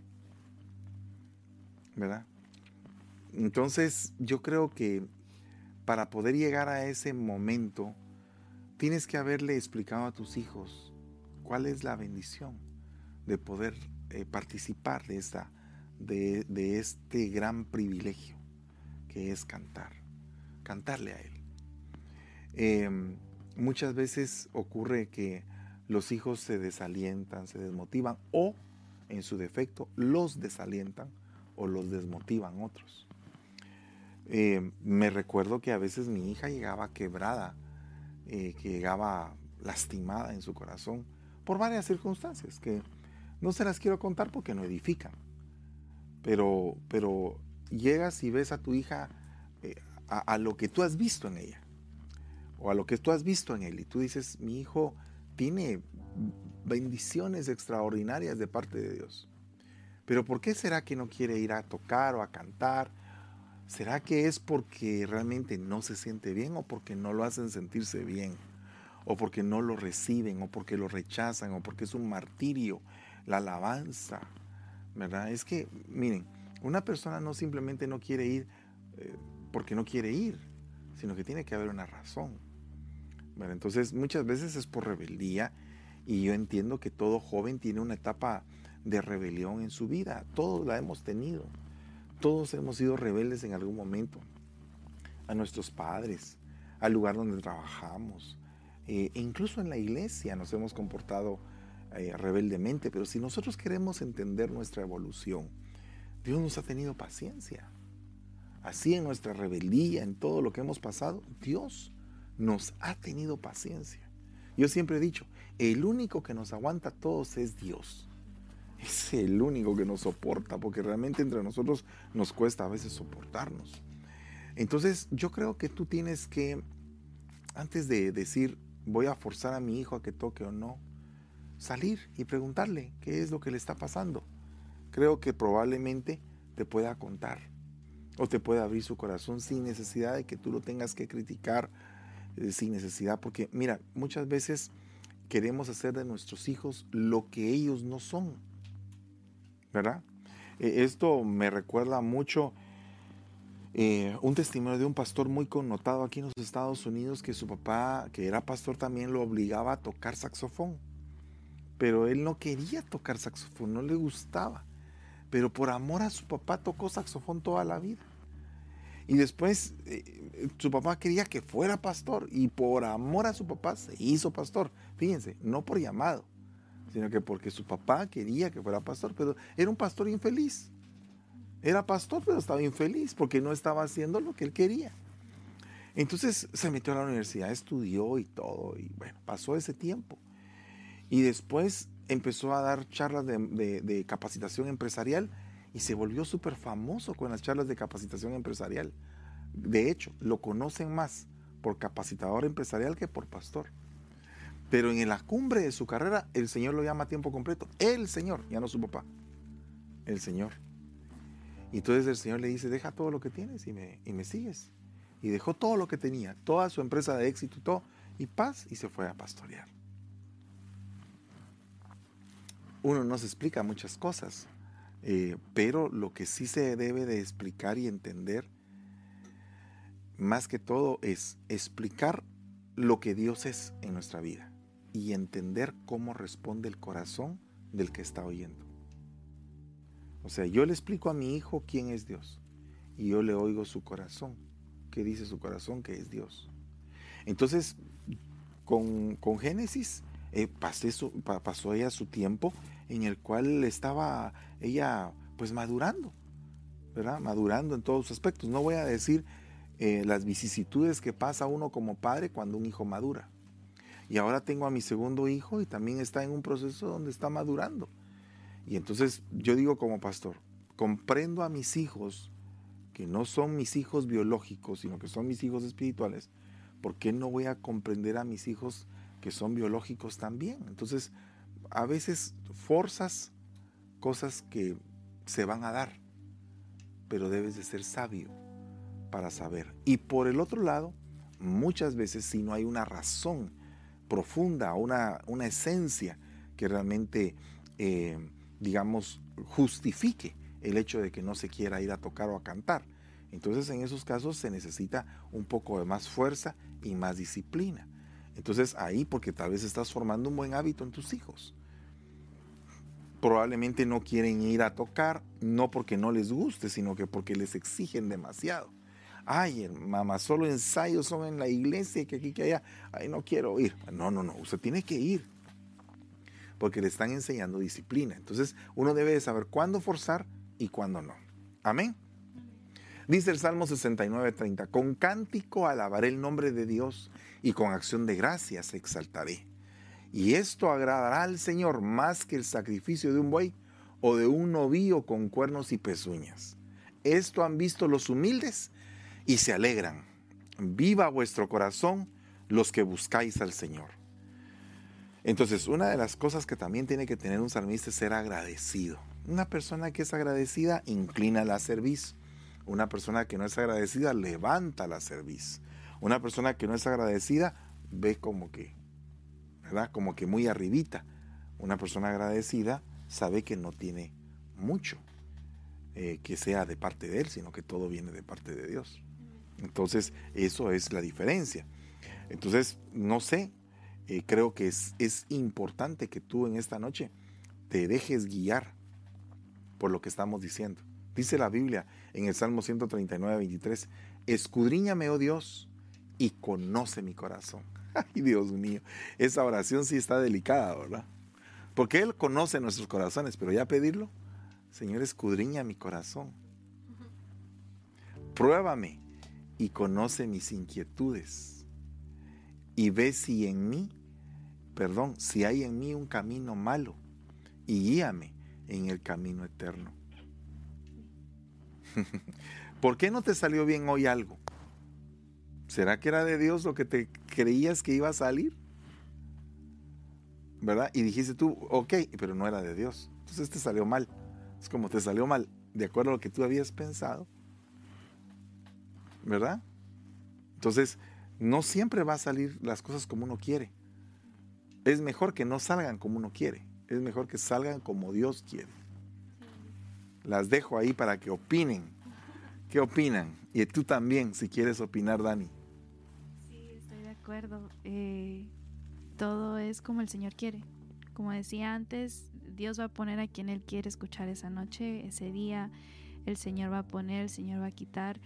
Y a veces no entendemos eso, no entendemos la razón y decimos, ¿por qué es que está pasando esto? ¿Por qué es de que eh, no quieren participar? ¿Por qué es de que no están llegando?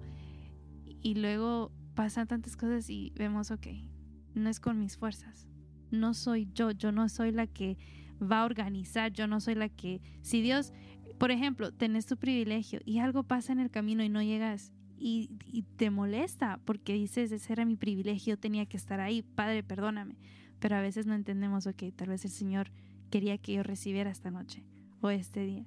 El Señor quería de que yo no estuviera ahí arriba, sino que yo estuviera recibiendo porque era mi noche para recibir lo que el Señor tenía para mí. Claro, fíjate que es bien tremendo porque en los edificios, los que son constructores utilizan un aparato muy bonito que se llama la plomada. ¿eh? Ese aparato da miedo cuando lo pone el Señor. cuando es el Señor el que pone la plomada, eso da temor reverente. ¿Sabe por qué? Porque eso va a medir cuán recto tú eres delante de Dios. Entonces, imagínate que fuera la torre de Pisa, allá en Italia, la plomada cae y, se da cuenta uno que la torre está sumamente torcida. Aquí en San Francisco, por si usted no sabía, con esos mega edificios que hacen acá, eh, hay un edificio aquí muy interesante que eh, es de gente muy, pero muy adinerada, muy adinerada. Jugadores de fútbol americano viven ahí, empresarios y todo. Y entonces cada apartamento está costando, un apartamento sencillito de un, una habitación, sala, comedor, una cosa muy pequeña, está alrededor de 3 millones de dólares, ya no digamos los grandes y todo. Entonces, de repente una de esas señoras así muy, muy eh, acaudaladas subió al último nivel, a la terraza del edificio, que en la terraza hay un campo de golf, para que jueguen. Entonces ella le pareció bien extraño que cuando ponía la pelota, la pelotita se iba para una esquina del edificio. Y se iba para una esquina. Y, entonces llamó al del servicio y le dijo, hey, ¿qué pasa? ¿Por qué mi pelota no se queda quieta? Entonces se quedó viendo eso. El, el del mantenimiento dijo, pues la verdad no sabemos. Pero entonces él mandó a investigar qué era lo que estaba pasando. El edificio se había hundido de un lado y está torcido. Entonces resulta que los cimientos se pusieron en un determinado tipo de, tierra que hay aquí en San Francisco y el peso del edificio hundió el edificio. Está básicamente inclinado. No se nota, pero la pelotita de golf sí lo, lo sentía. ¿verdad? Nadie sentía que el edificio estaba, estaba torcido hasta que alguien, eh, sin querer, se dio cuenta. Entonces nosotros probablemente nos podríamos ver muy rectos hasta que nos pase el Señor la plomada. Entonces esto es algo bien tremendo porque cuando vamos a cantarle al Señor, ¿será que realmente lo hacemos con rectitud de corazón? ¿Verdad? Porque yo creo que la columna vertebral de la adoración es que realmente la persona que esté dirigiendo sea una persona recta. ¿Verdad? Dice el Salmo 111.1, aleluya, daré gracias al Señor con todo mi corazón en la compañía de los rectos y en la congregación. O sea que la persona, el salmista, no es una persona aislada, es una persona que le gusta la congregación. Amén. Una, un salmista todo aislado, todo solo, qué raro, ¿verdad? Dice que el que se aísla, su propio deseo busca y contra todo mal se encoleriza. Entonces, cuando nosotros vemos a un salmista que anda ahí, por ahí, como que purulando el solo, es raro porque no, no, el, el salmista le gusta congregarse. Y la congregación como duele, ¿verdad? El congregarse duele, pero, pero óigame bien, duele para bien, porque esto edifica de una manera muy hermosa. Nosotros tenemos que ser edificados juntamente con nuestros hermanos en una armonía muy hermosa, porque eso es lo que permite que caiga el aceite, el aceite precioso sobre la cabeza, las barbas, las vestiduras. Entonces, por eso es que dice, mirad cuán hermoso y cuán bello es habitar los hermanos juntos en armonía. Es como el buen óleo que cae sobre la cabeza, barbas, vestiduras del sacerdote Aarón. Entonces, nosotros tenemos que ser enfáticos en nuestro deseo de podernos congregar. Una persona que está en alabanza, que solamente llega el día que le toca el turno, eso pues realmente deja mucho que desear en cuanto a un ministro de alabanza, ¿verdad? Los ministros de alabanza serían los primeritos que deberían de estar ahí en todos los cultos, en todos. ¿Por qué? Porque eso nos permite entender que debemos de ser pulidos y trabajados en medio de la congregación. ¿Tenés una última pregunta, papito? Sí, me parece bien interesante. Eh, dice, nuestra iglesia es relativamente nueva y los recursos son limitados, pero queremos que la alabanza sea excelente. Una recomendación que nos pueda dar de cómo invertir y en qué invertir respecto a la alabanza. Oh, qué lindo. Bueno, yo pienso que primero que todo hay que orar mucho, poner todo en las manos de Dios. Todo lo que usted pueda considerar que nosotros tenemos no ha sido por obra de nosotros, ha sido que el Señor nos ha proveído. Entonces estoy seguro que a ustedes también les va a proveer el Señor. Eso es, eso es un hecho en el nombre de Jesús. Pero ahora, ¿qué tenemos que comprar? Bueno, la tecnología ha ido cambiando. Entonces, eso nos ha ayudado muchísimo a, a comprimir muchas cosas. Por ejemplo, antes era bien complejo poder eh, comprar una consola, era una cantidad de cables y todo, todo era análogo. Ahora hay consolas digitales, consolas que se pueden, desde el mismo celular se pueden ajustar y todo. Entonces, lo primero que yo haría sería comprar una consola, dependiendo del número de músicos, que, que vaya con el número de músicos y un poquito más. Digamos que si tengo una, una batería, habría que ver si la batería es eléctrica o es acústica. Si es eléctrica, me economiza muchos canales porque no tengo que ponerle micrófono a cada, a cada tambor y tengo un muy buen sonido porque solamente utilizo dos canales estéreo para llegar a la consola. O sea que ya me comí dos canales de la consola. Aparte está el micrófono de la que canta, dos micrófonos de los del coro, si fueran dos o fueran tres, ya serían seis canales. Aparte está el, canal del piano, el canal de la guitarra y el canal del bajo. Si hay percusión, pues serían dos canales para percusión. Y estamos hablando básicamente aquí de 11 canales. Pero si la batería no fuera eléctrica, entonces tendríamos que utilizar seis micrófonos para la batería. Entonces eso nos gasta seis canales de la consola. Entonces habría que ver que si la iglesia es un poco pequeña, yo recomendaría más una batería eléctrica. Ahora, alguien diría, uy hermano, siempre los hermanos que tocan batería acústica, esa batería eléctrica, no, no, no, no, es, no se siente. ¿verdad? Bueno, la batería que está tocando hoy Dani es una batería eh, eléctrica que tiene pads. Usted la ve como que fuera acústica, pero la realidad es que funciona como una batería electroacústica. Entonces yo creo que este tipo de batería va directo a un canal y entonces se oye mucho mejor. Usted se ahorra feedback, se ahorra un montón de cosas con una batería de esta categoría y la persona siente como que está tocando una batería normal. ¿Cierto o no? ¿O no tan cierto? Se siente como una batería normal. Bueno, entonces lo ideal sería una electroacústica. Entonces para eso necesitarías comprar una, una consolita. Si tienes 11 canales, compra una de 16 o de 24 canales para que te sobren algunos. Y ahí puedas meter más micrófonos. Por ejemplo, el micrófono que se usa para los dones, ¿verdad? Que sería un micrófono extra, ¿verdad? Un micrófono para tal vez algún otro anfitrión aparte del pastor.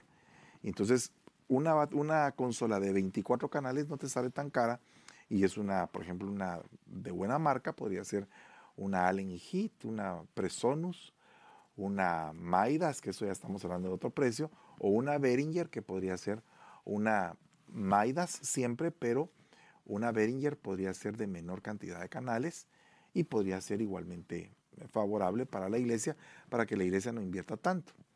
Luego las bocinas. Hay bocinas que vienen amplificadas, preamplificadas. Digamos, estas bocinas que tengo yo aquí atrás, todas estas eran las de la anterior generación. Estas necesitaban un amplificador por aparte. Pero las bocinas de la nueva generación no son tan grandes como esta, son más pequeñas y pues pueden funcionar extraordinariamente bien. Para eso, si tú vives aquí en Estados Unidos, pues podrías llamar a Jorge Hines, porque Jorgito vende equipo de sonido y él te puede dar una muy buena asesoría para que puedas comprar algo muy bueno por bajo costo. Eh, perdónenme la publicidad, pero les aviso si quieren ustedes comunicarse con Jorge. Pero si vives fuera, pues tienes que ir, por ejemplo, en Guatemala, a Casa Instrumental o bien algún lugar, lugar donde puedan vender equipo de sonido eh, a un muy buen precio y que sea lo mejor siempre y cuando no tengas que cargar tanto. Busca la manera de comprar equipos que no queden prendidos a la estructura, porque de repente tienes una campaña evangelística, tienes que poder quitar y todo. Hay equipos ahora de la marca RCF que son verdaderamente muy buenos y que no requieren, no, no tienen mucho peso. Se pueden llevar en una camioneta, en un carro o hasta pueden servir sin necesidad de amplificador, solo conectándoles un micrófono. Todo esto, pues yo creo que es algo muy interesante por la pregunta que me están haciendo. Amén. ¿Habrá algo más? Sí. A ver, cuéntenme. Sí. Dice, soy recién convertido y me gustaría servir en, el- en la alabanza, pero veo que los grupos siempre están compuestos de jóvenes. Y yo soy mayor. ¿Perdería mi tiempo al intentarlo? Bueno, si no sabes tocar y tienes que aprender a tocar, pues si tienes el deseo en tu corazón, ¿quién te, quién te lo impide? Nadie lo puedes hacer. Eh, claro que si em, realmente estás de cero, pues habría que pensar bien si ese es el lugar donde Dios te quiere, porque lo importante es que Dios quiera que estés ahí. Si Dios dice, quiero que estés aquí, alabado sea Él. Tienes que pedirle confirmación al Señor en donde Él quiere que, que le sirvas. Cuando yo me dispuse a servir, el Señor me, me llamó a niños allá en la iglesia y, y, eh, incluso tenía amigos que me decían, vos ahí en niños estás olvidado, me decían. Jamás voy a estar olvidado porque aunque esté David en el fondo de la majada, de él Dios se recuerda. Así que yo creo en el nombre de Jesús que Dios te va a utilizar, pero si estás en el plan de Él. Busca cuál es el plan de Él y ahí te vas a encontrar con la respuesta. Gracias hermanos, Dios les bendiga. Esta noche fue una noche de mucha bendición. Compartimos con, con eh, Abigail Morales y con Ashley Lorenti y con Dani eh, Rodríguez. Dani Rodríguez. Y entonces vamos a pedirle al Señor misericordia. Estuvimos muy contentos y pues fue algo diferente. Espero en Dios que cada viernes sea algo diferente para ustedes. El viernes pasado estuvo Génesis, hemos estado presentando discos de Asia, de África, vienen algunos y bueno, estamos muy contentos de lo que se está haciendo en este espacio. Así que no te pierdas, sigue nutriéndote en tu oficio de salmista y vamos a pedirle al Señor misericordia. Padre, en el nombre de Jesús te damos gracias, bendecimos esta noche a cada uno por nombre y te suplicamos, Señor, que nos hagas comprender la magnitud de la palabra que hoy ha entrado en nuestro corazón para poder cambiar mejorar y sentirnos cada día mejor contigo, Señor. En el nombre de Jesús te bendecimos y te damos la gloria y la honra, Señor. Amén y amén. Gloria a Dios, hermanos. Mañana tenemos nuestro servicio de jóvenes a las 5 de la tarde y el día domingo tenemos cuatro servicios. Tenemos uno a las 9 de la mañana, otro a las 11.30. Voy a estar dando el tema contracorriente. Y en la tarde otros dos servicios, a las 4 y a las 7 de la noche. Vamos a estar compartiendo la palabra. Mi esposa a las 9 de la mañana y yo voy a estar a las 11. Luego ella va a estar a las 4 y yo voy a estar a las 7. Así que espero en Dios que se gocen y vamos a pedirle al Señor pasar un buen fin de semana. Que Dios les bendiga. Feliz noche.